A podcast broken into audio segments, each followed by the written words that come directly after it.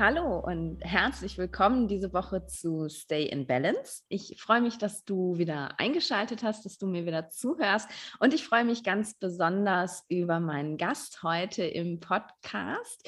Die Michaela ist hier und Michaela und ich haben uns, ja, wie soll es anders sein, über Instagram kennengelernt. Die meisten spannenden Menschen, die finde ich mittlerweile tatsächlich auf Instagram und ähm, ich habe, als ich Michaelas Geschichte gelesen habe, mich ein bisschen mehr mit ihr beschäftigt habe, sofort einen Impuls gehabt, ich muss Michaela einladen. Ich möchte, ähm, dass, sie, dass sie das einfach teilt. Denn ähm, ja, Michaela hat äh, nicht nur eine chronische Erkrankung, sondern tatsächlich mehrere. Aber eben diese eine chronische Erkrankung, über die wir heute sprechen möchten, hat eben ähm, ja, ihr Leben auf ganz vielen verschiedenen Ebenen verändert. Und ähm, ich finde es einfach wahnsinnig inspirierend, wie sie damit umgeht.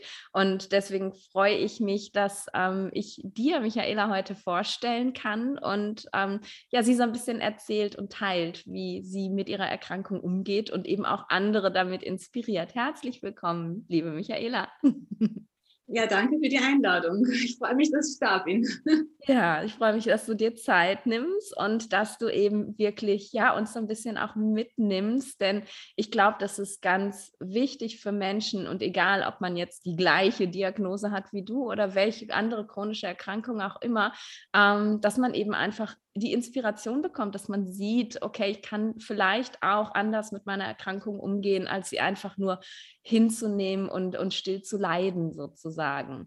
Erzähl mal ähm, von, ja, von deiner Erkrankung, erzähl mal von dir. Ähm, stell dich mal vor. Ja, ähm, ich komme aus Österreich, wie man vielleicht an meiner Aussprache hört, an meinem Dialekt. Ich bin 54 demnächst und ähm, war bis 2016 berufstätig als Marketing-Multimedia-Coach, hatte eine kleine Werbeagentur und äh, bin jetzt seit ja, fünfeinhalb Jahren in Berufsunfähigkeitspension. Das ist etwas, was es in Österreich Gott sei Dank gibt, was ein Schutz ist, wenn man wirklich so schwer erkrankt, dass man nicht mehr arbeiten kann, dass man nicht ganz quasi ins Bodenlose fällt. Und der Grund für das Ganze ist äh, jemand, den ich lieber Herr Krohn nenne. Und äh, ist eine sogenannte chronisch entzündliche Darmerkrankung, eine ähm, Autoimmunerkrankung, die im gesamten Verdauungstrakt ähm, auftreten kann. Es gibt ähm, auch eine andere, die heißt Colitis ulcerosa, die ist primär im Dickdarm. Der Morbus Crohn, das ist das, was ich habe, ist etwas, das von, von, quasi vom Mund bis ans untere Ende auftreten kann und äh, bei mir primär im Dickdarm und in Teilen des Dünndarms ähm, passiert ist. Und das ist eine Erkrankung, die schubweise verläuft. Das heißt, es gibt Phasen, da ist man krank, in manche nur wenig, manche sehr intensiv. Es äußert sich, kann sich äußern in Durchfällen, müssen aber keine Durchfälle sein. Es ist halt sehr häufig, aber es gibt auch ähm, Kronschübe ohne Durchfall, Magenschmerzen und natürlich damit einhergehend, wenn, wenn der Darm nicht mehr das tun kann, wofür er geschaffen ist, nämlich richtig verdauen und den Körper mit äh, Energie versorgen, äh, entstehen gewisse Disbalancen, äh, Schwächezustände, es gibt Entzündungen im ganzen Körper. Also es ist eine sehr breite Spielwiese, die offiziell im Darm beginnt, aber sich eben auf den ganzen Körper auswirken kann. Mhm. Und ähm, wie lange so ein Schub dauert, wann der auftritt, das ist immer alles ein, ein Ratespiel, man weiß es nicht. Es gibt Menschen, die haben hin und wieder kleine Schübe. Es gibt welche, die haben einmal einen großen Schub und dann nie wieder.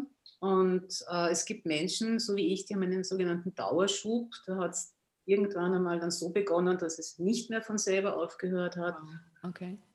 Und ja, ähm, das Komplizierte an dieser Erkrankung ist eben, dass, dass jeder Betroffene quasi seinen eigenen Crohn, seine eigene Colitis hat und man das nicht vergleichen kann, wenn man sagt, okay, da sind jetzt drei Leute im Raum, alle drei haben Morbus Crohn, so hat jeder eine sehr individuelle eigene Geschichte mhm. eine sehr individuelle äh, Therapie, die dem einen super hilft und dem anderen vielleicht schaden kann. Okay. Und das macht es für Ärzte, für Betreuerinnen äh, von, von Crohn-Patienten eben so kompliziert, aber vor allem macht es das für uns selbst, für uns Betroffene so, so schwierig, weil ja, da findet jemand eine, eine Lösung und sagt, das hat mir gut geholfen und, und jetzt macht das doch auch so. Und dann ja. kannst du nur sagen, ja, habe ich probiert, war furchtbar. Ja, ja, es ist kein One Size Fits All, ne? Genau. Ja. Das wäre so praktisch. Ja. Geht nicht, leider. Ja. Das kann ich mir auch vorstellen, nachdem du so die Symptome geschildert hast und wenn ich so zurückblicke auf meine Zeit im Krankenhaus, ähm, dass es wahrscheinlich auch eine ziemliche Odyssee gewesen ist, bis da mal eine Diagnose gestellt worden ist, oder? Also, weil es ist ja, der, der Mediziner würde sagen, alles so unspezifisch, ne? Also ja, Durchfälle und irgendwie Magenschmerzen und ja, Energielosigkeit und ähm, das hätten wir damals in der Klinik alles als unspezifische Symptome bezeichnet. Hast du denn auch wirklich einen, einen langen Weg gehabt, bis jemand mal sagen konnte, was das jetzt wirklich ist oder das auch mal ernst genommen hat, wie es dir geht? Also von meinen ersten Symptomen, das, das ist, äh, da war ich 18 wow. oder noch jünger sogar. Okay. Äh, und die Diagnose, schnell rechnen, war mit 38. Okay. Also das waren 20 Jahre, wobei ich jetzt nicht 20 Jahre lang einen Kronschub hatte, sondern immer wieder Probleme im Magen-Darm-Bereich. Und mhm. ich weiß, ich war hm, mit 20 einmal drei Wochen im Spital, weil so Darm, also Magenkoliken hatte. Ja. Das war auch gar nicht gut. Zwar rückblickend gesehen war das ein, ein, ein Schub. Und da wurde ich auch untersucht mit, mit Blut und, und allem, was man halt so macht im Spital. Ja. Und die, die haben eben, wie du sagst, unspezifisch, ja, das ist psychosomatisch. Aha. Ja. Und das ist etwas, das ist so ein Reizwort. Äh, das hat sich im Laufe der Zeit bei mir zu einem richtigen Reizwort entwickelt. Wenn jemand sagt, ja, das sind psychosomatische Beschwerden, da kriege ich schon einen dicken Hals. Mhm. Weil ich, nicht, dass ich sage, es gibt das nicht, aber ich weiß aus Erfahrung, dass das sehr gerne verwendet wird, weil man einfach keine Ahnung hat, was los ist. Absolut. Ja. Und es ist einfach furchtbar, wenn man dann auf diese Schiene abgeschoben wird. Ja weil im Endeffekt bleibt hängen, okay, ich bin eigentlich selber schuld. Ja? In, in, mein, in, mir, in meiner Seele, in meinem Kopf ist irgendwas nicht in Ordnung und vielleicht bilde ich mir das ja, ich will es mir nicht ein, wenn ich Durchfall habe, aber vielleicht hat das das ausgelöst. Und das ist eigentlich die, das Schlimmste an dem Ganzen, dieses nicht ernst genommen und den Ball zurückgespielt bekommen. Ja, ja, kann ich total gut nachvollziehen. Hast du dann ähm, in, als du das gesagt bekommen hast, wirklich dann auch drüber nachgedacht, okay, was, was ist es denn, ne? was kann ich machen, wie kann ich das auflösen? Oder war da sofort so ein, ne, das, das habe ich nicht, ist es jetzt rein körperlich und ich muss jetzt weitersuchen. Wie war das für dich? Weil das sind ja so die zwei Wege, die Menschen gehen, die das so an den Kopf geworfen kriegen. Also ich muss dazu sagen, ich war damals 20. Das okay. ein, ein paar Monate her, um das mal so auszudrücken. Und ich war gerade wirklich mit der Schule fertig, wollte eigentlich zum Arbeiten anfangen, hatte einen Freund, das ist mein jetziger Mann. Äh, und ja, irgendwie durch Stress, Belastung und das Gleiche, ja, keine Ahnung, das gesagt zu bekommen, das war ich, ich, kam aus einer HCL und habe auf einmal die, die Info bekommen, ich habe irgendwelche psychosomatischen Probleme. Das mit 20 gesagt zu bekommen, ist jetzt nicht unbedingt, was man hören will in dem Alter und man versteht es auch nicht. Und da ist mit der, also bei mir war es zumindest so, es gibt sicher 20 Jahre, die sind dann super aufgeklärt und reflektiert und können das verarbeiten. Ich bin da mal gestanden und habe mir gedacht, was will der von mir? Ja? Aha. Was ist das? Man konnte es nicht mal googeln. Ja. ja, klar. ja, es gab mal so eine Zeit, da konnte man seine Diagnosen nicht googeln. Es ist jetzt nicht unbedingt besser, wenn man es dann macht, aber trotzdem. Ja. Ähm, ich würde es ihr dann vorspulen. Ich habe halt immer wieder mit dem Magen-Darm Probleme gehabt. Äh, ich muss halt dazu sagen, ich war als Kind äh, eher so sehr zart. Ja? Also ich war der, der wienerische Ausdruck für Menschen, die so, äh, für Kinder, die so essen wie ich, ist äh, ein bisschen Azezen. Ja? Also, das klingt süß. Azezel ist jemand, der bei, bei, der Nahrungsaufnahme ein wenig heikel ist und nicht alles mag und nicht viel isst und wenn viel, dann von Sachen, die nicht so gut sind. Und natürlich war dann immer der Zusammenhang, ja, das ist, weil du so komisch isst und weil du nicht gescheit isst und weil okay. du nicht richtig isst und ist was Gescheites. Ja, hm. ja das hast du, glaube ich, in der letzten Podcast-Folge, einer deiner letzten Podcast-Folgen mhm. angesprochen, was, wo ich mich sofort drinnen gefunden habe, nach dem ja. Motto, jetzt ist endlich richtig, es ist was ordentliches. Ja. Wenn es mir nicht schmeckt und wenn es mir nicht gut tut, esse ich es nicht. Und das war schon als Kind so. Da war ich sehr strikt. Jetzt waren alle darauf besorgt, dass ich ja nicht verhungere. Ähm, bei meinem Bruder war es genau umgekehrt, dem hat es besser geschmeckt. Da hat es immer geheißen, jetzt ist nicht so viel. Und zu mir haben immer gesagt, jetzt ist doch endlich mehr. Ja. Das ist jetzt nicht hilfreich für die Geschwisterrivalität. Aber ja, und jetzt hat sich das dann über 20 Jahre hinweg gezogen. Das Problem ist nur, dass dieses wenn, dass da eigentlich immer eine Entzündung im Körper war, die nicht richtig beachtet wurde. Die war vielleicht nicht die ganze Zeit vorhanden, weil, wie gesagt, das verläuft schubweise. Es hat sicher Phasen gegeben, da war keine Entzündung im Körper, aber trotzdem, so latent war da immer eine Krankheit vorhanden, die nicht beachtet wurde. Und die hat sich dann bei mir äh, in den Gelenken geäußert. Okay.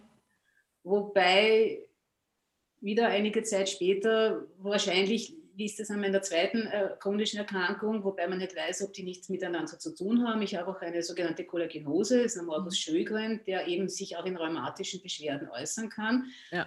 Aber vermutlich hängt das sehr dicht miteinander zusammen. Na gut, dicht miteinander zusammen. Ich bin jetzt sehr groß, also da hängt alles dicht miteinander zusammen.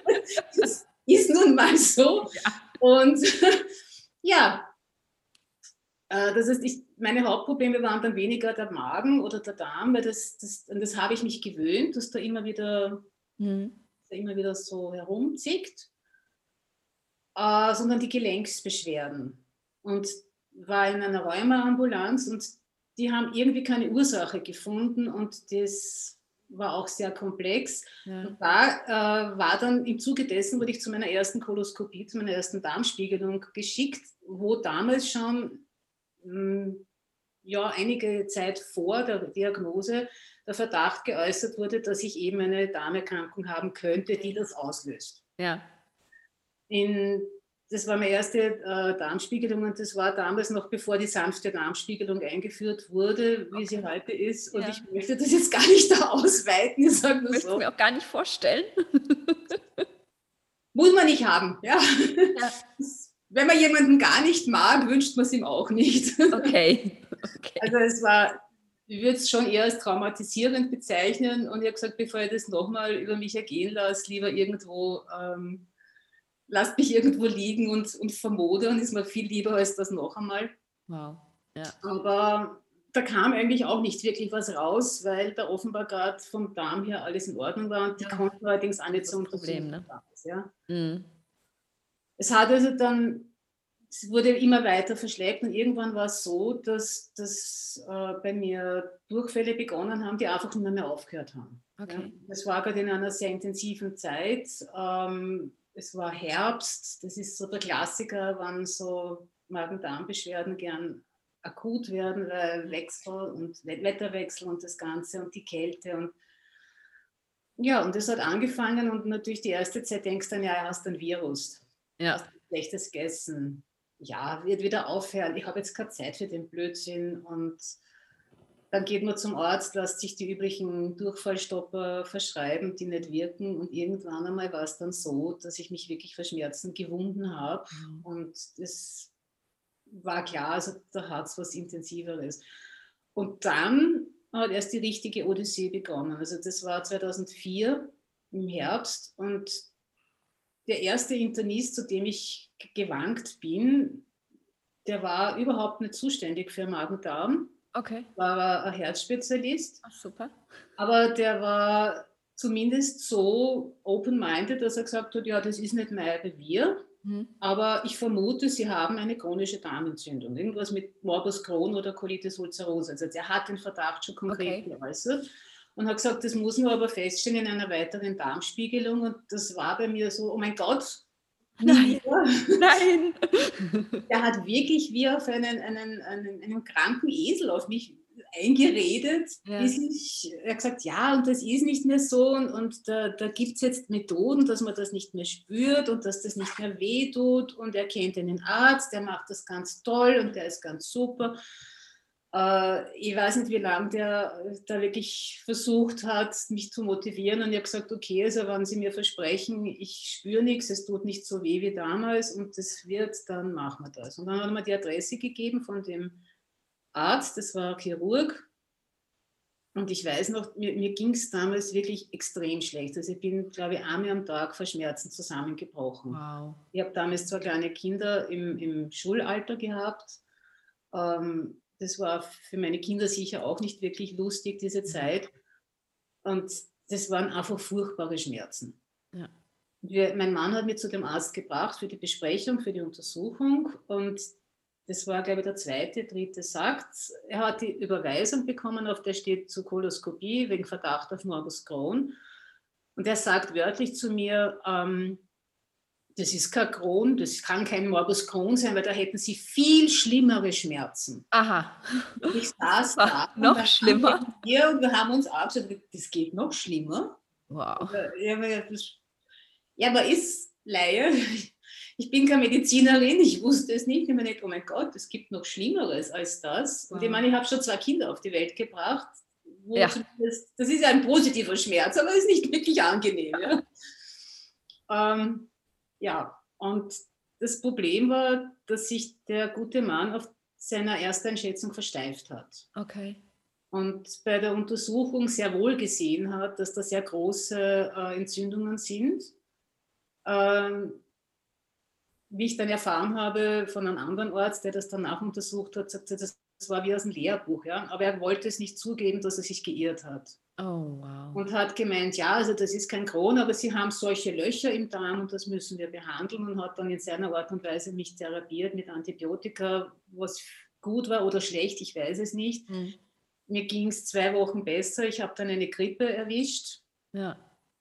Und dann ist, dann ist es überhaupt, das, das war dann so, dass das gar nichts mehr gegangen ist. Also ich bin nur mehr da gelegen und hatte nicht mehr, mehr die Kraft gehabt zum Aufstehen. Und das war ein Moment, ähm, ich muss immer schmunzeln, wenn ich, wenn ich von anderen diese, diese Durchhalteparolen höre, so nach dem Motto, aufgeben ist keine Option. denke ich aufgeben ist immer eine Option. Ja. Es ist, es, warum ist aufgeben keine Option?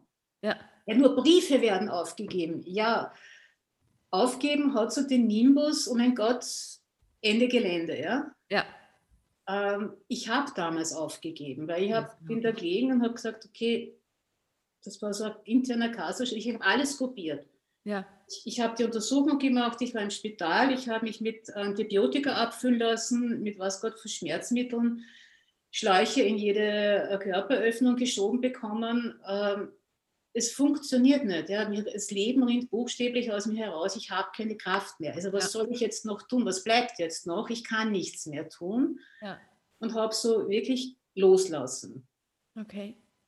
Und das weiß ich, meine Mutter ist dann neben mir gesessen und die hat mir die Hand gehalten und die hat das mitbekommen. Das war so, sie hat mir angeschaut und sie hat wirklich gemerkt, wie da bei mir so dieser, wie gesagt habe, okay, geistig, innerlich, ich, es ist aus, ja, ich kann nicht wow. mehr. Okay. Und das war der Punkt, wo meine Familie dann die Zügel in die Hand genommen hat und hat gesagt, okay, also da müssen jetzt wir was tun. Das, nicht, dass sie vorher nichts für mich getan hätten, ja. aber es war so, sie haben gewusst, von mir kommt nichts mehr und da kann, da kann nichts mehr. Und ähm, darum finde ich es so spannend, wenn man nämlich dann in dem Moment, wo man wirklich loslässt, dann wird manchmal was anderes frei. Ja, so schön. Genau das da dürf, es ist jetzt, klingt jetzt sehr esoterisch und sehr spirituell, aber es dürfte genau das gebraucht haben, dass ich gesagt habe, okay, ja. Hände frei. Dann auf einmal ist äh, über, über, unseren Tierarzt, genau, man muss immer gute Kontakte haben. über unseren Tierarzt hat mein Mann einen äh, Gastroenterologen gefunden, der ist einmal sehr weit von uns, ist im, im Spital bei uns in der Nähe, Krankenhaus. Ähm, der hat mich sofort aufgenommen, hat einen Blick auf die Befunde geworfen, hat gesagt, also das ist zumindest eine Colitis ulcerosa, wenn nicht ein Crohn. Ja. Und Sie müssen die Untersuchung wiederholen, die Koloskopie. Hm. Und äh, das ist gemacht worden und dann war es klar. Ja. Okay. Und das war der Moment, wo ich gedacht habe, das Ding hat einen Namen. Es mhm. ist nicht nur in meinem Kopf, ich bin nicht verrückt, ich bin nicht psychosomatisch, ich bin nicht, weiß ich nicht, ähm, ein Alien oder etwas, das aus meinem Körper herauskommt, sondern das hat einen Namen. Halleluja. Ja. Wir haben eine Diagnose, nächste Stelle, null herab, eine Medikation und ich bin wieder geheilt. Okay, ja, das hätte ich gefragt. Was war dann der Impuls, als der Name da war? Ja, okay. War einfach nur Erleichterung zu ja. wissen, was es ist. Es mhm. war so unglaublich. Ich meine, ich war noch immer extrem schwach und, und, und äh, es hat das Essen nicht bei mir gehalten können. Also es, es war nur immer furchtbar von den Schmerzen her. Ja. Natürlich habe ich Schmerzmedikation bekommen, das ist schon ein bisschen abgefangen worden, aber es war noch immer nichts anderes als vorher, aber es hatte einen Namen. Ja. Und dann dieser Prozess, bis, bis ich dann realisiert habe, dass es damit nicht gegessen ist, ja, dass man jetzt dann erst einmal anfangen muss, eine Therapie zu finden. Und hoppala, die erste Therapie, klassisch Cortison, funktioniert nicht. Wir brauchen was anderes, wir brauchen was Ergänzendes. Und es dauert weiter. Und es kommen noch weitere Rückschläge. Also das, das hätte ich mir damals nicht einmal erwarten, nicht einmal irgendwie ansatzweise vorstellen können. Ja. Ähm, das dann zu realisieren, bis hin zu dem Punkt, das geht nicht mehr weg. Ja, ja. Das, das ist etwas, was mich begleitet. Ähm, also das hat schon etwas mit einem gemacht, mit mir gemacht. Ähm, das, das ist schon ein ziemlich harter Brocken. Und das ist etwas, was auch nicht abgeschlossen ist für mich immer wieder. Ich meine, ich, ich habe nicht nur Crohn, ich habe auch die rheumatoide Erkrankung, ich habe auch die Migräne, ja. mittlerweile eine chronische Migräne. Und zu erkennen, ja sicher, man arbeitet und versucht das irgendwie zu realisieren, dass, dass, dass das alles da ist und man, man, man lernt mit Psychotherapeuten, mit Psychologen und mit allen möglichen Tools, dass man sich da wie der Münchhausen an den Haaren auszieht. Ja. Das ist immer so mein Lieblingsbild. Darum habe ich kurze Haare, da kann ich besser zugreifen. Ich hoffe nur immer, dass die Haarwurzeln halten. Aber es kommt immer wieder. Ja? ja. Es ist ein Prozess, der nicht abgeschlossen ist. Ich bin jetzt äh, 54 und ich habe immer wieder so Phasen, wo ich denke, jetzt kommt nicht nur, jetzt hat man nicht nur die Erkrankung, jetzt kommen auch noch die Alterswehwehchen dazu. Ja, okay. Oder die ganz normalen Wechseljahresbeschwerden. Oder ja, jeder Schnupfen hat eine andere Wertigkeit. Ja, glaube ich. Kommt man vor und natürlich auch immer wieder, mein Gott, warum? Ja, also dieses Innere ist es so mhm. mit sich hadern. Ich, ich habe es doch eh schon verarbeitet. Warum komme ich trotzdem immer wieder in dieses hinein? Also das ist kein Prozess, der irgendwann abgeschlossen ist. Ja, ja, und auch, auch das hört man ja immer, das ist ja auch immer so leicht gesagt, dann irgendwie, ja, man muss das annehmen und damit leben und dann wird das schon und so. Aber ich kann mir vorstellen, wie schwierig das ist, zu sagen, ja, okay, ich habe das jetzt mal angenommen, äh, Haken drunter, mein Leben geht weiter, weil du ja immer wieder in diesen Prozess auch körperlich reingestürzt wirst. Ne? Du wirst ja permanent, wenn wieder irgendwas ist, daran erinnert, es ist immer noch da. Ne? Ja, ja, das kann ich total gut nachvollziehen. Wie, wie? Ich bin jetzt in Remission, das heißt, mein ja. Crohn ist offiziell ähm, befriedet. Okay. Aber das bin ich nur, weil ich Medikamente nehme. Das heißt, ja. ich äh, habe ähm, sogenannte Immunsuppression, eine sehr spezielle, wo ich mir alle zwei Wochen eine Spritze gebe. Okay. Und zugleich äh, nehme ich Tabletten und ähm, muss ein paar Sachen auch substituieren, weil mein Darm nicht nur vernarbt ist, sondern auch Teile schon fehlen. Ja. Und das ist grundsätzlich nichts Schlimmes und das ist okay. Und die Spritze, ich habe äh, das bis vor zwei Jahren noch mit einer Infusion gehabt. Da habe ich alle sechs Wochen zu einer Infusion müssen. Das war, war auch okay, aber ich war halt dann bis am Nachmittag war ich K.O. Und jetzt habe ich alle zwei Wochen eine Spritze. Das sind ein paar Sekunden, wo es ein bisschen wehtut. Und, ja. und trotzdem, dann sitze ich in der Früh da, habe meine Tablettenschachtel und das sind nicht einmal sehr heftige Medikamente. Ja? Und ich denke mir, ich mag sie nicht mehr. Sie, sie stehen genau. mir schon hier, ja. Ja. Aber ich nehme sie trotzdem, weil ich weiß, ich muss sie nehmen, damit es mir besser geht und ich weiß, wie es mir geht, wenn ich das nicht nehme. Und ich meine, das, sind dann, ist dann Kalzium oder Magnesium, was ich da zum Beispiel substituieren muss, ja. oder Vitamin D. Oder wenn ich alle paar Wochen, alle paar Monate zu einer Eiseninfusion gehe, weil ich ja Eisenmangel, also ich kann Eisen sehr schlecht verwerten oder aufnehmen und habe alles andere auch probiert. Ja, dann gehst halt zu der Infusion. Es ist ja kein Problem, aber das Wissen, es ist immer wieder eine Erinnerung, ne? Jedes Mal. Ja. Es wird ja. mir so, so wird es wird bisschen, wahrscheinlich, man, ja. kann man nie sagen, aber so wird es weitergehen. Ja? Und ja. Das, das macht dann irgendwann schon etwas, so eine gewisse Ermüdung, wo man, selbst wenn man schon ein Kron-Veteran, Veteranin ist, dann denkt, pff, ja, also hätte man mir das vor 20 Jahren gesagt. Hm. Ja. Ja. Was, was hat dir auf deinem Weg geholfen, damit umzugehen, dich nicht, ne, wie wir am Anfang gesagt haben, auf den Rücken ins Bett zu legen und zu sagen, ich kann jetzt nicht mehr, sondern ja, dich da an den Haaren immer wieder rauszuziehen? Ähm, also das eine ist sicherlich Humor.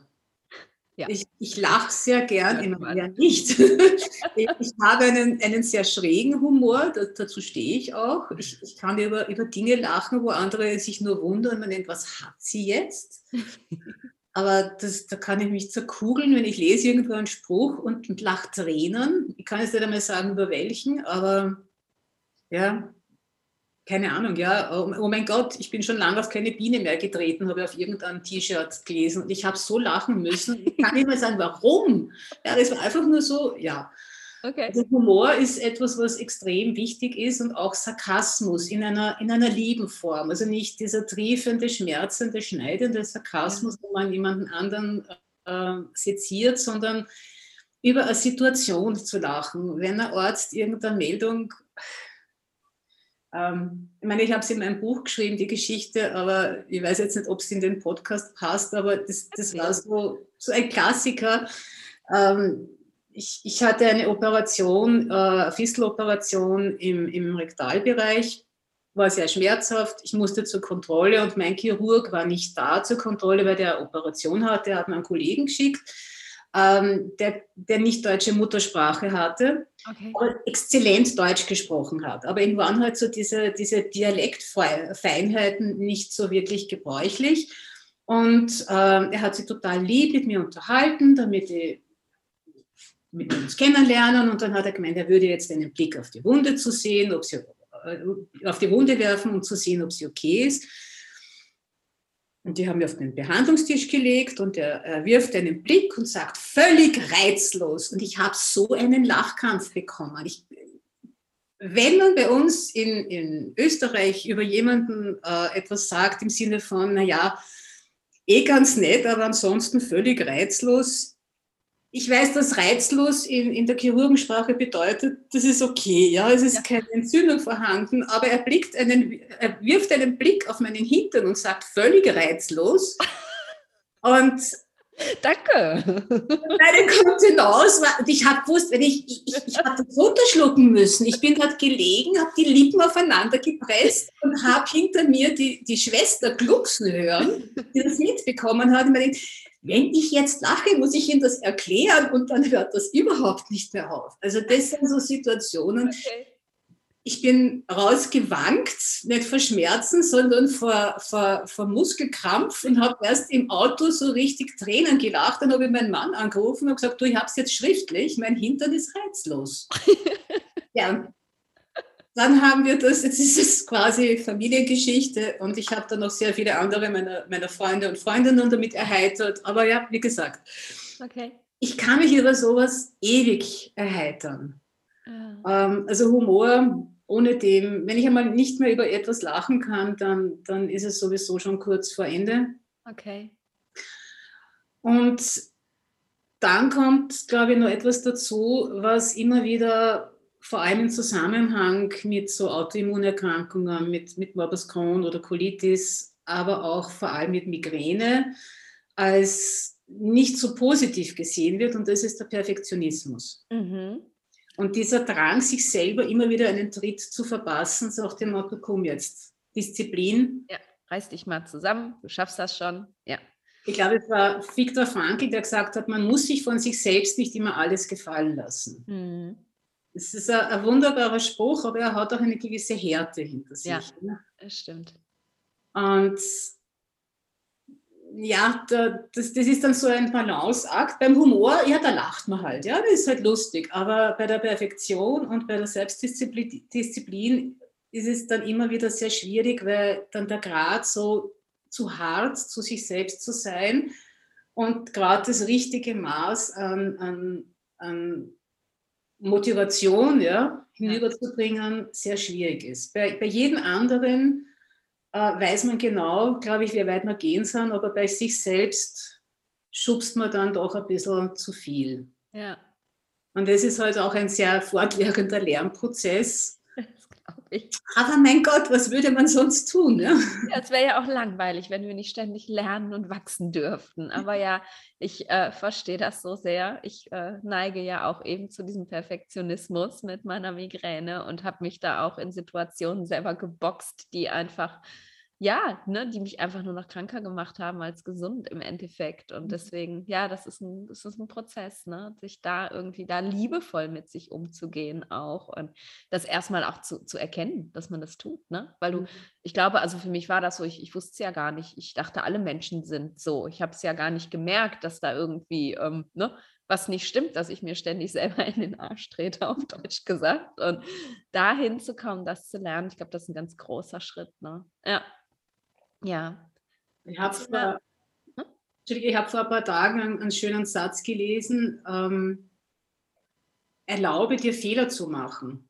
Mhm. Und das war so ein Satz, den ich mir, okay, Fehler machen wir ja alle. Ja. ja, dann verzeiht man sich oder dann bügelt man das aus oder, oder sagt, okay, Umwege erhöhen die Ortskenntnis. Aber so bewusst zu sagen, ja, ich erlaube mir jetzt das schon im Vorhinein. Mhm. Also, da habe ich gemerkt, da sind an dem Satz ist was, wo ich sage, ah, da muss ich noch um einiges arbeiten, dass ich sage, okay, ich, ich, ich zu sagen, ich gehe diesen Weg, ich probiere das aus, im Wissen scheitert. Ja. Das hat eine ganz andere Qualität. Und ich glaube, ähm, da kann man sehr viel lernen, dass man so ein bisschen sanfter zu sich ja, wird und so weicher in der Richtung. Ja, ja, und das eben dieses, dieses Bewusstsein des Scheiterns einfach auch umzuschreiben, weil es ist halt kein Scheitern, sondern es ist einfach, ja, ausprobiert hat nicht funktioniert, okay, ich mache was anderes, ne? Und das ist, ja, ja, da sprichst du echt was an, das ist extrem wertvoll, wirklich, ja, erlaube dir Fehler zu machen. Will ich mal mitnehmen, den Gedanken. Ich glaube, ich kann noch gut mitarbeiten. Erzähl mal, wie ist denn der liebe Herr Krohn entstanden? Äh, der liebe Herr Krohn. Der liebe Herr Krohn. Der liebe Herr Krohn ist mein Blog und ähm, der Untertitel sind Briefe aus dem Leben mit chronisch entzündlicher Darmerkrankung. Und entstanden ist er, als ich ähm, nach meinem, bei meinem letzten Schub, der hat äh, 2012 begonnen und das war noch eine Steigerung zu dem Schub, wo ich diagnostiziert worden bin. Mhm. Ähm, das, das, ich hab, da habe ich auch nicht gewusst. Das ist, dann wusste ich, es geht wirklich noch schlimmer. Ja. Okay. Ähm, da gab es eine Phase, da war ich aus dem Spital heraus und habe gewartet, dass die Therapie greift. Ähm, bei, bei chronisch entzündlichen Darmerkrankungen kommen oft Medikamente zum Einsatz, die brauchen Wochen oder Monate, bis sie wirken. Das sind die sogenannten Immunsuppressions, Immunsuppressiva. Ähm, die wirken nicht von heute auf morgen wie eine Schmerztablette und es ist vorbei, sondern das wird aufgebaut. Und ja. das ist ein sehr zäher Prozess, wo man einfach durchhalten muss. Ich habe noch dazu sehr viele Medikamentenallergien, das heißt, ich konnte nicht dauernd äh, Schmerzmedikamente nehmen in dem Ausmaß, wie ich es gebraucht hätte. Es war eine sehr mühsame Phase, aber ich war nicht so krank, dass ich im Spital sein musste. Ich war soweit stabil, ich konnte daheim sein. Mhm. Jetzt war ich zu Hause, aber ich war allein daheim, weil die Kinder in der Schule, der Mann in der Arbeit, die Freunde rundherum natürlich auch mit ihrem Leben beschäftigt und dann sitzt man Tag für Tag und ähm, muss mit sich selbst irgendwie auskommen. Und dann habe ich gemerkt, dass in mir da da, da, ist so viel, was, was mich so nervt. Also es gibt so diese Phasen der Trauer, da ist Wut zum Beispiel ein Thema, weil das ist immer noch, immer schon viel besser als Ohnmacht, also ja. die Erschöpfung. Aber wenn man dann so diese Wut und diese ganzen äh, Sachen, Emotionen in sich hat und da ist niemand, dem man sie um die Ohren hauen kann, äh, was ich natürlich meiner Familie auch nicht zumuten wollte, ja, aber es, es musste irgendwo raus. Also da war aber nichts. Ja. Und der Kater, wir hatten damals eine Katze, einen Kater, der, der hat mich nur angeschnurrt und den, ja, der war da halt auch kein Responder. Ja. Und irgendwann eines, eines Tages in der Früh, mein Mann ist gerade aus dem Haus gegangen und da lag ein Zettel und der Blei, habe ich angefangen, einen Brief zu schreiben und der hat begonnen mit Lieber Herr Krohn. Okay. Da ist so, so ganz, ganz viel so, so, so Frust und Wut rauskommen aber nicht nur so stichwortartig, sondern das war wirklich, als würde ich da einen Download aus meinem, meinem Bauch oder aus meinem Herzen oder aus meinem Kopf oder aus einer Mischung aus allem machen. Und das war so, ich würde jetzt nicht sagen sogar pointiert, aber das hatte sogar einen, einen Handlungsfaden und dann bin ich gesessen, wie das fertig war und man denkt, wow, fühle mich ein Kilo leichter, das machen wir wieder. Cool. Das, habe ich dann öfters gemacht und habe nicht nur an den lieben Herrn Krohn einen Brief geschrieben, sondern ich habe meinem Frühstückstoast einen Brief geschrieben. Ja.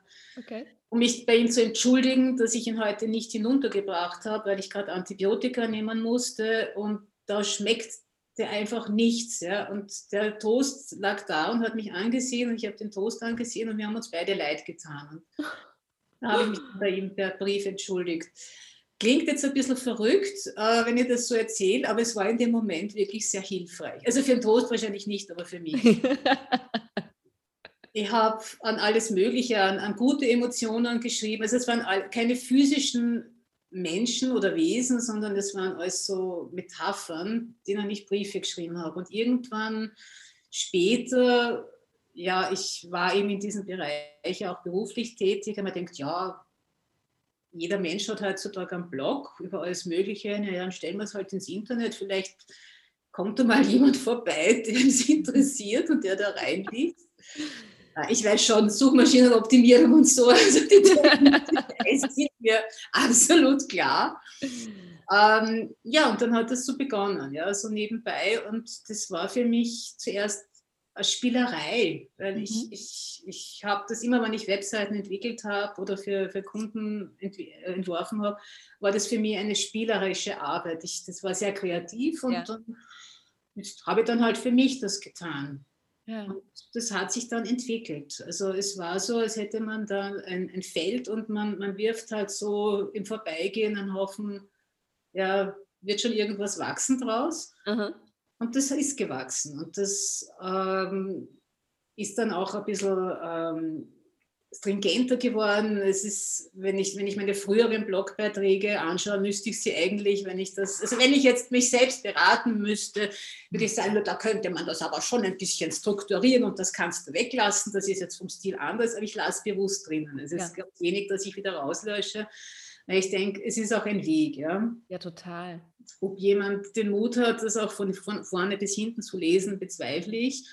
Aber ich bekomme immer die Rückmeldung, dass jemand sagt, du, genau in dem habe ich mich wieder gefunden, Dankeschön, so geht es mir auch. Und das allein ist schon sehr viel wert. Also das, das macht Freude. Ja, absolut.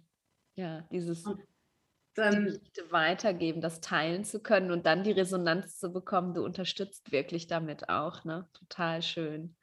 Ja. Es ist auch für mich eine äh, Bestätigung, wo ich sage, okay, also ich habe nicht nur ich diesen Spleen, ja. es geht nicht nur mir so, sondern okay, auch andere haben diese Emotionen, diesen, diesen Frust oder diese Gedanken, ähm, wie dann nicht mehr schreiben wollte oder konnte oder wo ich das Gefühl habe, so jetzt ist alles einmal rausgeschrieben, mhm. habe ich angefangen zu zeichnen.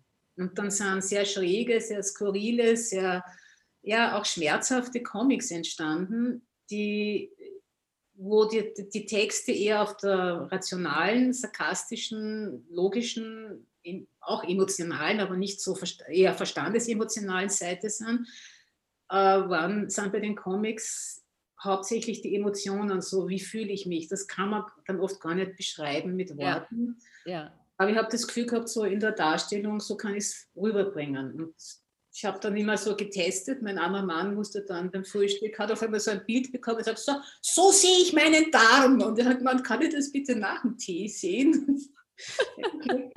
Na gut. Spät. Aber er hat es verstanden. Also, ähm, das ist dann auch schön, wenn ich dann von, von anderen höre, die zum Beispiel das Buch kaufen oder im Blog stöbern und sagen, du genau diese, genauso fühle ich mich, ja. Und jetzt, jetzt habe ich endlich etwas, wo ich es den anderen sagen kann, so schaut es aus, ja. Von außen sieht man es nicht, aber von innen sind da ganz viele Monster, die herumfressen und, und wehtun und das ist es, ja. Hm. Das freut dann natürlich und das bestätigt da wieder, ja. Das nährt ein wenig die kleine Künstlerseele. ja, das kann ich total gut nachvollziehen, auf jeden Fall. Glaubst du, ähm, dass du ohne den lieben Herrn Kron jetzt da an der Stelle wärst, wo du, wo du bist mit deiner Krankheit, wenn du es nicht geschafft hättest, irgendwie dieses Ventil zu finden, um diese ganze, ja auch negative Energie irgendwie wieder rauszulassen? Also die, die Energie hätte irgendwo raus müssen. Ja. Das bin ich mir sicher. Ich habe keine Ahnung, wo sie rausgekommen wäre. Ansonsten ähm, wäre ich da ohne den Blog? Also wir hätten jetzt wahrscheinlich kein Gesprächsthema. Definitiv nicht. Vermutlich. äh, ich weiß es nicht. Also das, das habe ich mir überhaupt noch nie überlegt, wo ich wäre, wenn ich das nicht getan hätte. Aber ich glaube, so wie ich mich kenne und meinen Lebensweg, es, es hätte sich dann was anderes ergeben. Ja, okay. Irgendwas, irgendwas, irgendwas ist immer. Irgendwas passiert auch immer. Schön, schön. Und ich glaube, und das, das, das spüre ich halt auch so sehr im Gespräch mit dir, dass es genau das eben auch, was dich so getragen hat über diese grauenvollen Tage, Stunden, Wochen, diese schrecklichen Zeiten, dass du so ein Urvertrauen hast. So, dass irgendwie irgendwas ist, irgendwas geht immer und es geht irgendwie weiter. Das fühlt sich irgendwie so an, als ob da irgendwas in dir drin dir geholfen hat, da nicht loszulassen, zu sagen, ich kann jetzt nicht mehr, ich höre jetzt hier einfach auf. Und ich kann mir gut vorstellen, dass es eben Menschen gibt, die in so schlimmen Situationen sind wie du, die eben auch entscheiden, ähm, ich möchte jetzt nicht mehr weitermachen hier. Und ähm, ja, dann Wege gehen, die äh, ja, Familien alleine zurücklassen und so. Also das ist. Hm, ich, ähm, also das, das Stichwort Urvertrauen, hm, das, das äh, klingt vielleicht so, aber das ist schon etwas, mit dem ich immer wieder gehadert habe und wo okay. ich wirklich auch merke, dass mir da der Boden einfach fehlt. Also ich bin hochsensibel, nur nah mit Migräne, ja, ja, ja aber generell, also äh, habe da auch einige Aufgaben von Haus aus mitbekommen. Ja. Und Hochsensibilität und Urvertrauen ist sehr schwierig. Ja. Sehr schwierig, ja. Also da muss man sich immer 300 Mal versichern. Ich sage immer, es, ist, es, hat einen Grund, warum ich immer zweimal zum Auto zurückgehe, ob ich es eh auch zugesperrt habe, auch wenn ich das Klack gehört habe. Aber ja, es sind so Spleens, Tricks. Ja.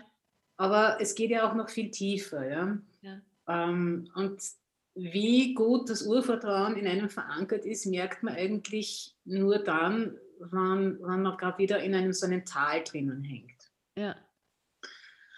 Und da merke ich halt schon, dass ich da noch, noch, noch nicht so diese Verbindung habe zu dem, was ich mir wünschen würde in, in guten Zeiten, dass ich sage, ich habe da wirklich so einen stabilen, satten, genüsslich auffangenden, weiß ich nicht, Boden, wie man sich das auch vorstellen kann. Ähm, und nicht dieses schwarze Loch, wo ich das Gefühl habe, ich rutsche die ganze Zeit noch tiefer hinunter. Okay. Äh, da merke ich dann, dass diese Tools, die ich mir angeeignet habe, was für mich jetzt persönlich zum Beispiel das Schreiben und das Zeichnen sind, aber auch, dass ich äh, hinausgehe in die Natur.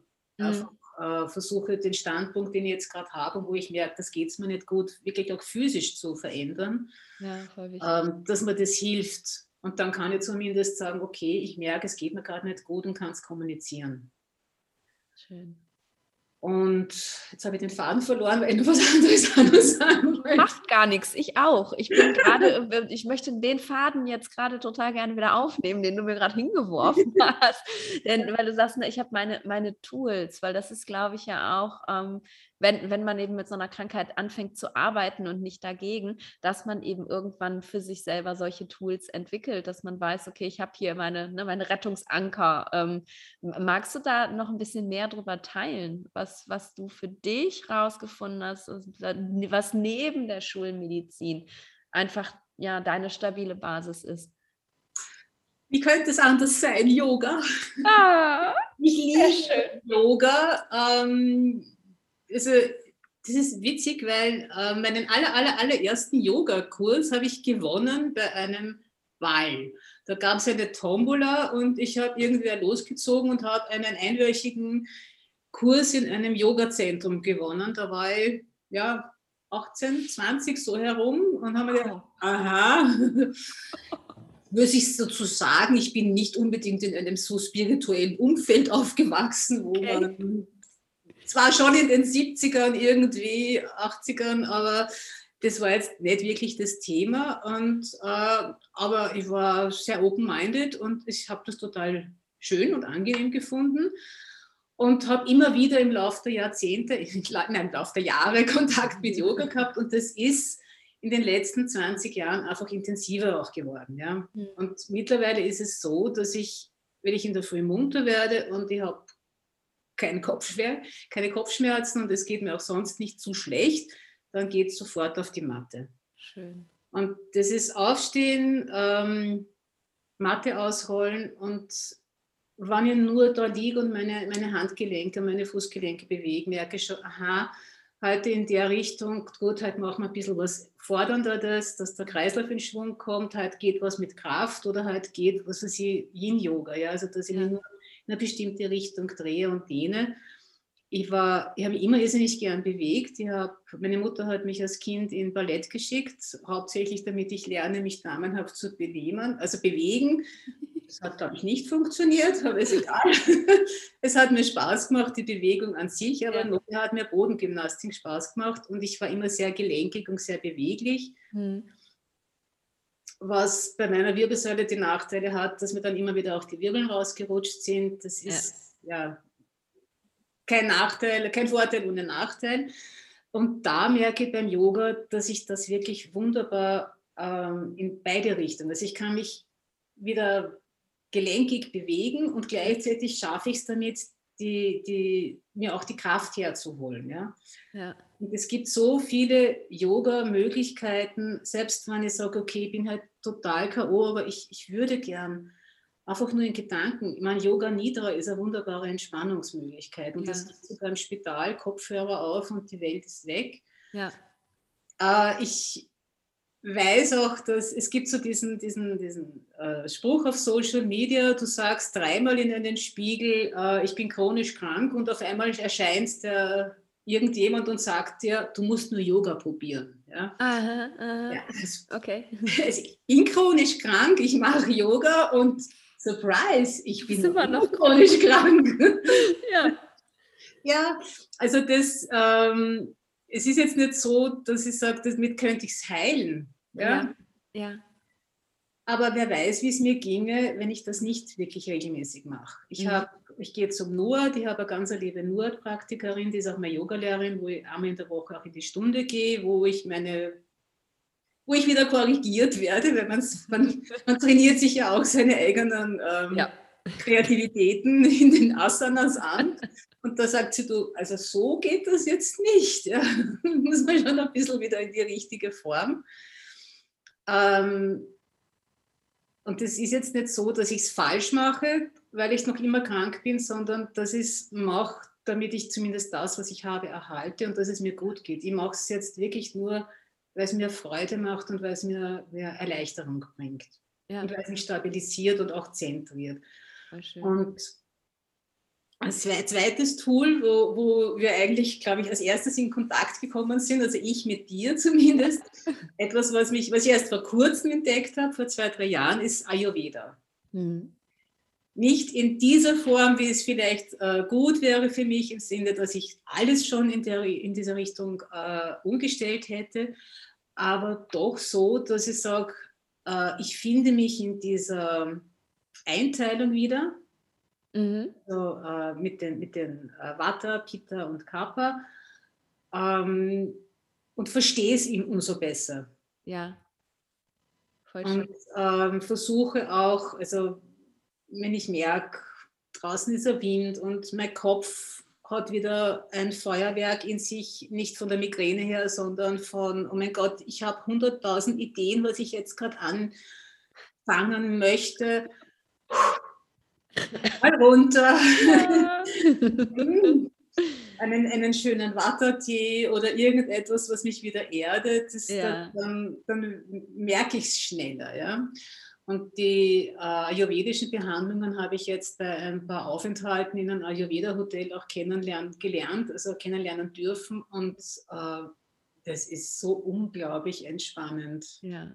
Das ist einfach nur, Verzeihung das Wort, es ist einfach nur geil. Ja, also, du darfst es sagen. Auf jeden Fall. Es, es, gibt da einfach auch kein richtigeres Wort für. Ja. Wenn man eh so dünnhäutig ist und dann wird man quasi so mit goldenem Öl über, über, übergossen und, und so richtig einmal eingemuckelt. Oh Gott. Herrlich. Ja. ja. Ich finde es ich find's wunder, wunderschön, ähm, weil du bei beidem, sowohl beim Yoga als jetzt auch beim Ayurveda, was finde ich ganz, ganz wertvolles gesagt hast, das würde ich gerne nochmal so rausstellen, falls die Hörerin, Schrägstrich, der Hörer das jetzt nicht mitbekommen hat. Du hast eigentlich diese beiden Tools für dich ähm, als Möglichkeit, dich ja, mit dir selber zu verbinden, sozusagen, bei dir einzuchecken und zu, zu spüren, was ist. Ne? Du hast keine Yoga-Praxis und machst sie, weil äh, wegen irgendwelchen körperlichen Effekt und so.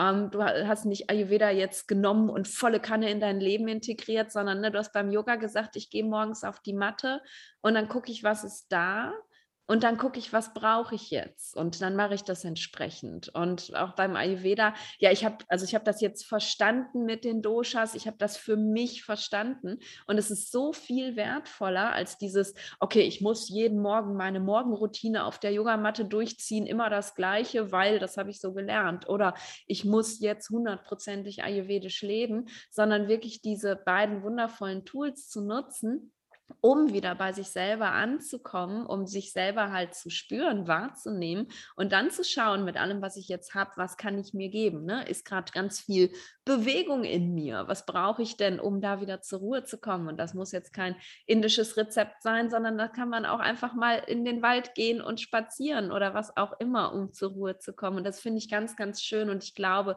dass das für viele Menschen mit egal welcher chronischer Erkrankung einfach ein ganz großer Game Changer, sagt man heute ja immer gerne, ist, ähm, wieder zurück zu sich selber zu kommen und sich selber zu spüren, ähm, weil das geht ja total verloren. Man spürt ja nur noch ähm, Schmerz, man spürt nur noch Leid, man spürt nur noch Energielosigkeit, was auch immer. Aber dieses, wer, wer, ne, was bin ich eigentlich? Wer steckt da in diesem Körper und was, was ist jetzt gerade da und was brauche ich jetzt? Und das finde ich, wow, ich habe gerade vor Gänsehaut gekriegt, dass du das erzählt hast. Voll schön. Ja, jetzt muss ich das leider ein bisschen relativieren. Nein, mach das nicht, das habe ich so schön gesagt. Aber ich weiß, wie ich das zum ersten Mal so intensiver mit dem in Kontakt gekommen bin. Und ich bin jemand, der sich, äh, wenn ich merke, da geht was in Resonanz mit mir, und denke, oh mein Gott, das nehme ich jetzt komplett voll, 130, 150, 180 Prozent. Ja. Aber jetzt kommt ein schönes Aber, nicht böses Aber, es hat einen Vorteil, wenn man schon ein bisschen länger auf dieser Erde wandelt. Ja.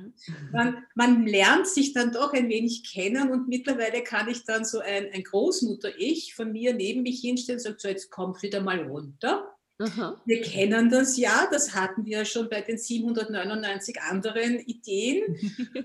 Slow down und fang an, eins nach dem anderen. Und da merke ich dann, wo es wirklich für mich passt. Ja? Also ich, ich, ich habe einen Zungenschaber, ich habe mein Sesamöl in der Früh und meistens schaffe ich das auch.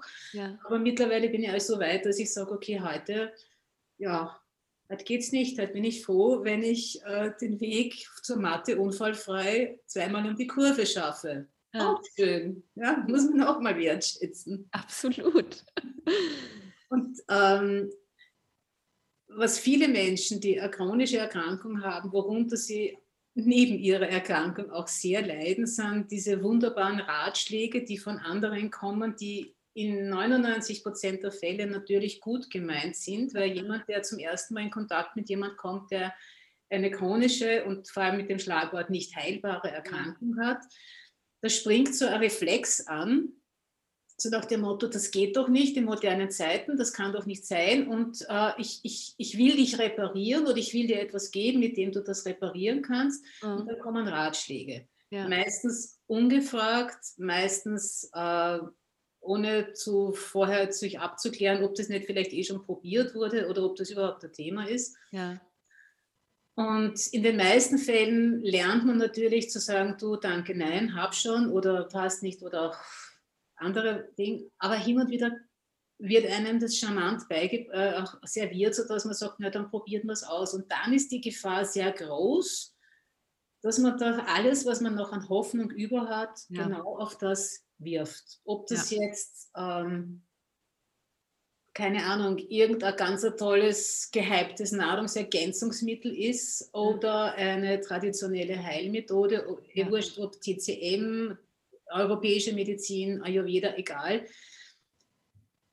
Das geht aber auch genauso bei einer neuen Medikation. Wenn jetzt ja. der Arzt sagt, du, ich habe jetzt noch was viel Besseres, willst du das nicht probieren? Man nimmt dann alles, was man noch an Hoffnung hat mhm. und schmeißt es drauf. Und das ist, das habe ich für mich gelernt, dass ich das nicht mehr so tue. Super. Wert. Nicht, dass ich sage, ich habe keine Hoffnung, dass es mir hilft, sondern ich ja. schmeiße nicht alles drauf, weil ich weiß, wenn das dann wackelt, ja. dann geht es mir um ein Vielfaches schlechter. Ja. Aber ich schaue es mir mal gemütlich an. Ja. Und das ist vielleicht auch etwas, wo ich sage, das, das musste ich erst lernen. Mhm. Also Therapierückschläge, egal ob das jetzt von, von schulmedizinischen Medikamenten ist, ja. wo ich gesagt habe, das erste Mal, wie ich ja Biological bekommen habe, denke ich mir, okay, jetzt wirkt es. Und es ja. hat gewirkt, es hat super gewirkt. Und es hat ganz super viele Nebenwirkungen gehabt und ich musste wieder aufhören damit. Und dann versagt man. Ja kommt auch die existenzielle Angst. Ja, genauso ging es mir mit, mit äh, diversen komplementären Methoden, die ich probiert habe und die, glaube ich, habe von A bis Z wirklich, also schon extrem viel durchexerziert, mhm. durchprobiert. Mhm. Ähm, und vielleicht ist deswegen auch meine, meine Freude über Ayurveda und Yoga so, so ehrlich und innerlich und so, so intensiv, weil es mir einfach Spaß macht und weil ich mich nicht mit, mit, mit meiner ganzen Hoffnung drauf ja. gestürzt habe, sondern mit dem, schauen wir es einmal an, ja. genießt es, ja. Ah, das tut gut, was gut tut, kann nicht schaden. Ja, wie schön.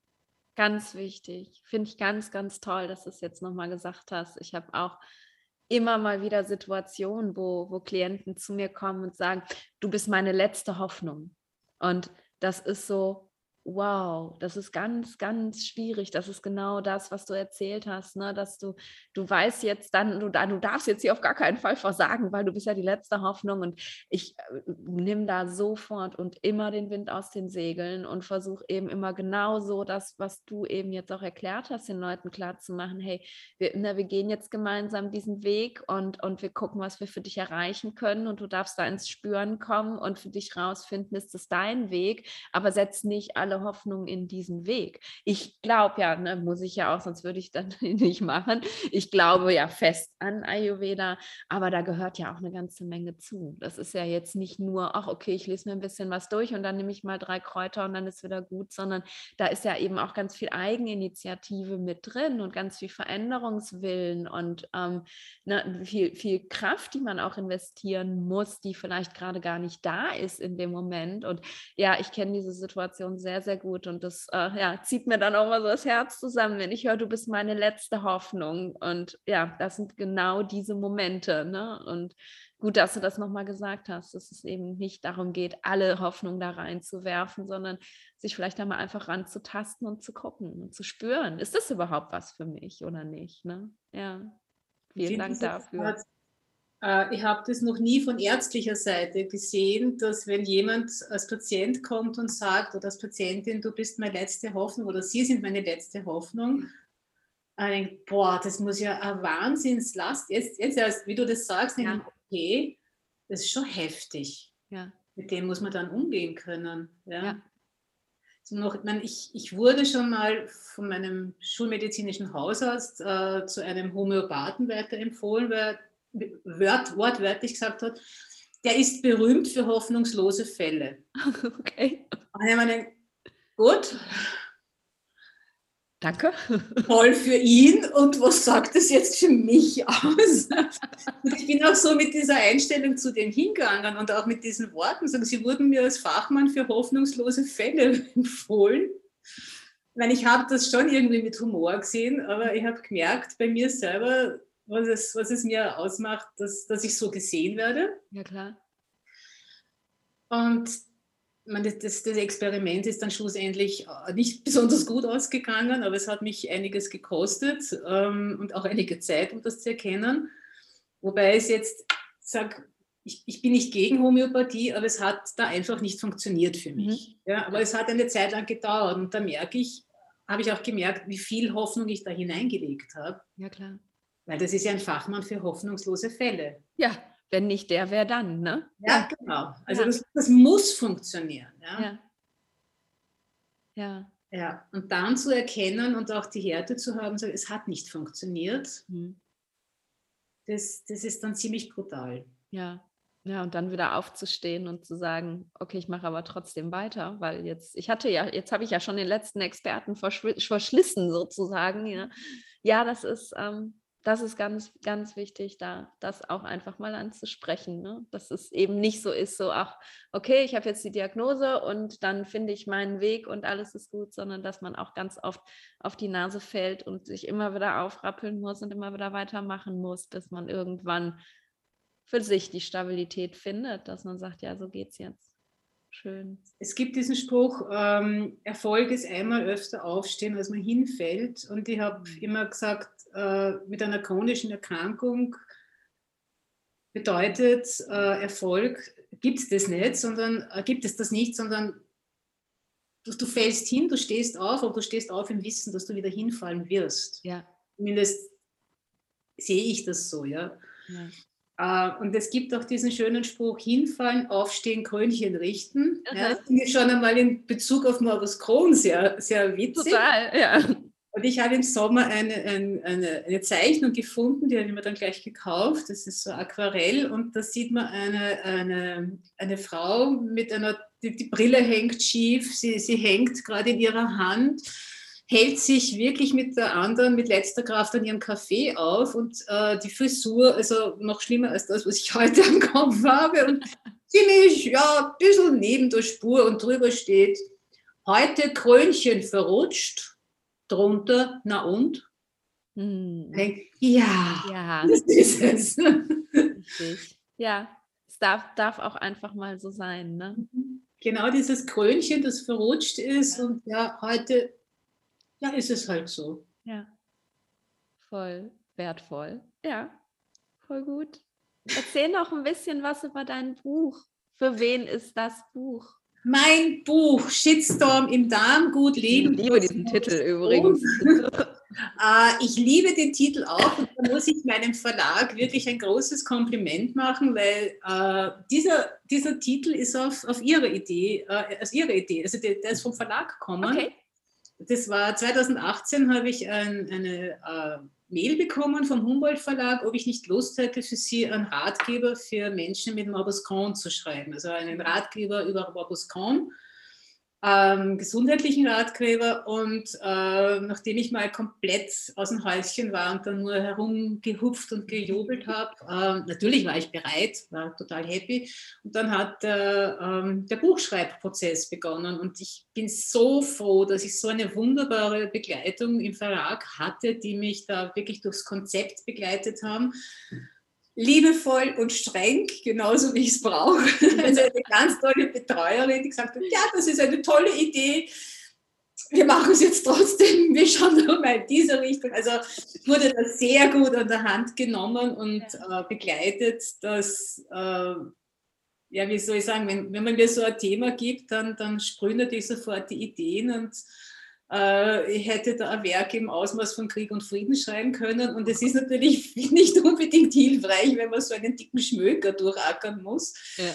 Und darum bin ich sehr froh, dass wir da ein ganz tolles Konzept gemeinsam ausgearbeitet haben, in dem ich mich dann bewegen konnte. Es ist dann immer noch ein bisschen mehr geworden, als es eigentlich hätte sein sollen. Also ursprünglich war das Buch doppelt so dick. Mhm. Aber ich habe äh, beschlossen, ich schreibe es jetzt einfach so und ich habe dann eine ganz, ganz tolle Lektorin zugeteilt bekommen, die sich als erstes einmal bei mir beschwert hat, dass ich ihr die Arbeit so erschwere, weil die einfach so viel geschrieben hat. Also im im liebevoll lustigen Sinn. Dann haben wir mal herzlich gelacht und dann haben wir uns da angemacht, das Ganze auf ein vernünftiges Format einzudampfen. Aha. Und ähm, sie, hat das, also sie hat das wirklich ganz toll aufgenommen, auch in meinem Sinne. Und da habe ich mich so äh, wohl gefühlt in diesem Umfeld, dass das wirklich ein Vergnügen war. Aber nachdem die erste Party-Euphorie abgeklungen ist, ist mir dann auch bewusst worden, ups, das ist ja Arbeit. Das, das, das, ist ja wirklich Arbeit. Auch, auch, wenn zum Schluss dann 220 Seiten, äh, das, das muss ja mal alles. Ja, na klar. Ja. Und ähm, war ein sehr interessanter Prozess, ich schreibe ja grundsätzlich schon sehr lange und sehr viel, aber ein Buch zu schreiben und da wirklich so in dieser Art dran zu bleiben, war dann noch einmal eine neue Herausforderung. Mhm. Leider wird man auf sowas auch ein bisschen süchtig, habe ich den Eindruck. Also, ich könnte mir vorstellen, dass ich sowas noch einmal machen möchte. Hm, ich kenne das, ja. Ich, mir spuken auch ganz viele neue Buchideen schon rum. Das ist normal. Ganz besonders hat mich gefreut, dass, ähm, dass auch meine Zeichnungen in das Buch hineingenommen ja, wurden und ja. äh, ich sogar das Titelbild also gestalten durfte. Aha. Und der Titel, der dann hochkam in der, in der äh, Verlagssitzung, wie ich den gelesen habe, habe ich gedacht, oh, den hätte ich mir nie getraut, aber voll cool. Passt. ja, und Shitstorm im Darm, ja. Ja. Gut Leben trotz Morbus Crohn ist für Menschen, die äh, Morbus Crohn haben, die die Diagnose haben, äh, aber auch für ihre Angehörigen und für ihre Zugehörigen, also Freunde und Verwandte, weil ich hätte mir damals etwas gewünscht, wie ich es meiner Familie, meinen Freunden erkläre. Es ist ja nicht so, gerade bei einer chronischen Erkrankung, die betrifft ja nicht nur den Patienten, die Patientin an sich, sondern das geht ja ins Umfeld auch. Das ist ja wie ein, ein Komet, der einschlagt und da gibt es Kollateralschäden im Sinne von, das sind Kinder, das sind Partnerinnen, das sind Freundinnen, ja. Eltern, ja, ähm, ja die, die müssen das auch erst einmal verkraften. Und wie erklärt man das ihnen, wo man selber nicht einmal noch genau weiß, was das eigentlich ist? Und gleichzeitig war es mein Ansinnen auch, ist auch für Menschen, die schon länger mit dieser Krankheit gehen, etwas zu liefern, wo sie sagen, okay, da kann ich immer wieder reinschauen und kann mir was rausholen, was mir vielleicht jetzt Mut macht, was auszuprobieren oder wo ich was nachlesen kann. Oder wenn ich jemanden kennenlernen und ich will jetzt die ganze Litanei nicht wieder äh, hervorholen, da hast du, lies es, lies rein. Man muss es nicht von vorn bis hinten in einem Zug durchlesen, man kann es sich äh, kapitelweise heraussuchen, genau das, was man jetzt braucht. Mhm. Ja, und das war so dieser Spagat, den ich da versucht habe unterzubringen. Und ja, also ich, ich glaube, es ist was geworden. dann, dann ist es wirklich was geworden, wenn der Autor auch im Nachhinein noch sagt, ja, definitiv, ich kenne das. Wunderschön. Ich, ich finde es wirklich ganz, ganz toll, ähm, dass diese Möglichkeit sich für dich entwickelt hat, ähm, das weiterzugeben, denn auch mit dem Blog, ne, auch wenn es SEO gibt und keine Ahnung, äh, man das googeln kann und so, es erreicht ja doch einfach noch nicht so viele Menschen ähm, und man muss ja auch irgendwie am Ball bleiben und folgen und immer wieder lesen. Und wir werden so zugespammt heutzutage mit äh, ne, Online-Informationen und da wirklich dann so am Ball zu bleiben, ist so schwierig. Aber wenn man eben dieses ganz althergebrachte Papierdings da in der Hand hat, das ist ja, da kommt man ja auch immer wieder hin zurück. Man hat das einfach, das ist da und dieses ganze Wissen kann ich für mich immer wieder nutzen. Und deswegen war auch für mich ganz klar so dieses, ja, ich will einen Ratgeber schreiben, einfach, dass die Leute das im Regal haben, dass es als Reminder da steht, okay, ich kann, ich kann, ich kann was tun, ne? ich kann mich damit beschäftigen, zumindest mal mit dem Thema. Und wenn ich nichts anderes machen kann, aber ich kann mich zumindest mal beschäftigen mit dem Thema. Und das ist so wertvoll und ich freue mich so, dass das zu dir gekommen ist und dass du die Herausforderung angenommen hast. Auf jeden Fall. Ja, dein Buch steht eh da bei mir im, im Regal und kommt immer wieder hervor, wenn ich mir denke, ähm, jetzt wäre gerade was gut, welche Yoga-Übung, ähm, einfach so, also das, das ist wirklich, ich nehme das auch schon als Nachschlagwerk, ja. Freue mich. Und genau das ist nur so als Feedback, also das ähm, wird nicht nur einmal gelesen, das, das steht da, wo ich immer wieder so hineinschauen kann und mir so, ja, Motivation und ja, was Gutes zu schenken. Super schön. Und genau das Gleiche hast du jemand anderem, ganz vielen anderen Menschen auch geschenkt. Und das ist total schön. Auch nicht sehr. Ja, du Liebe. Ich könnte echt noch Stunden mit dir reden. Wie immer, ich, ich lade mir echt immer Gäste ein, wo ich wirklich ein Problem habe, dann irgendwie so nach einer Stunde einen Cut zu machen. Mhm. Aber ähm, ich glaube, wir müssen aufhören, sonst schlafen gleich alle ein. Ähm, das geht gar nicht. Wenn, wenn, wenn, du jetzt noch so die berühmten letzten Worte hast, was, was, was würdest du dem Hörer, der Hörerin super gerne noch mit auf den Weg geben als, als runden Abschluss für unser schönes Gespräch? Ähm, ich glaube, also die berühmten letzten Worte, ähm, ich weiß nicht, ob das jetzt berühmt wird, aber gucken wir mal. Das Spielen nicht verlernen. Hm. Ich glaube, im Endeffekt leiden wir alle darunter, dass unser inneres Kind einfach nicht diese, diese Spielwiese bekommt, die wir alle haben, egal ob wir äh, krank, gesund oder noch nicht diagnostiziert sind. Ich habe einen Arzt kennengelernt, wer gesund ist, der wurde einfach noch nicht lange genug untersucht. Ja. Also irgendwie hat jeder von uns irgendwas. Aber in all dieser, dieser, dieser, dieser gedanklichen, logischen Welt, in der wir da leben, wo der Verstand weit, weit, weit über das, das Empfinden gestellt wird, ist dieses, dieses Kindliche, dieses Spielerische, diese Kreativität, die jeder in irgendeiner Art und Weise in sich hat, die kriegt einfach nicht genug Spielwiese. Mhm. Und diese berühmten letzten Worte wären dann, bitte spiel mehr. Aber nicht diese, diese ich, ich spiele mit ärgere ich dich nicht zum Gewinnen, sondern einfach nur, ja, weiß ich nicht, sich in die Wiese legen, mit dem Matsch herumspielen oder irgendwas zeichnen, auch wenn man sagt, ich habe noch nie zeichnen können oder mitgrölen, wenn irgendwo gute Musik im Radio läuft. Das kann eh keiner hören. Ja? Also einfach mitsingen und ich glaube ja, also ich möchte, möchte einfach, dass die Leute mehr spielen. Wertvoll, so Mehr wertvoll. Das sind super letzte Worte. Vielen, vielen Dank, liebe Michaela. Danke für deine Zeit, ganz lieben Dank für deine, deine Offenheit, dass du alles so geteilt hast, wie dein Weg war und, und danke für deine ganz tolle Inspiration. Und ich hoffe, dass ganz, ganz viele Menschen jetzt denken, dieses Buch muss ich haben. Das wird natürlich alles in den Show Notes verlinkt, dein Blog, dein Buch, alles, alles, alles. Und ähm, ja, ich bin einfach dankbar, dass du hier warst. Ja, irrsinnigen Dank für, von meiner Seite an dich für, für diese Möglichkeit. Äh, ich war ähm, total weg von den Socken, wie man so schön sagt, wie die Anfrage kam und habe mich irrsinnig gefreut, ähm, dass, dass, dass du dich dafür interessierst. Und ja, jetzt fehlen, jetzt fehlen mir die Worte. Sehr schön. Dann, dann lassen wir das auch einfach so stehen und sagen einfach nur Tschüss und Tschüss. Ähm, Dankeschön. Alles Gute, tschüss. Alles gut.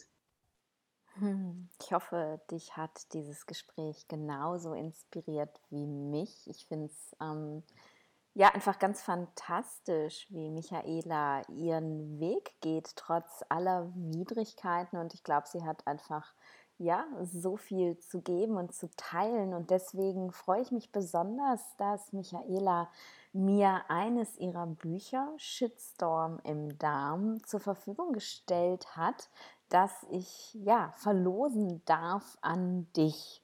Die Verlosung wird auf Instagram stattfinden und ja, deine einzige Aufgabe ist tatsächlich mir zu folgen. Das tust du wahrscheinlich sowieso schon, wenn du den Podcast hörst und der lieben Michaela auch zu folgen und einmal in den Kommentaren zum Post zu dieser Folge zu schreiben, warum du dieses Buch haben möchtest. Möchtest du es für dich haben oder für ähm, jemanden, den du, den du magst, der mit ähnlichen Problemen zu kämpfen hat wie Michaela, dann schreib mir das gerne hin und wir werden dann eine Woche nach Veröffentlichung dieser Episode die, das Buch verlosen und du bekommst es dann von mir zugeschickt.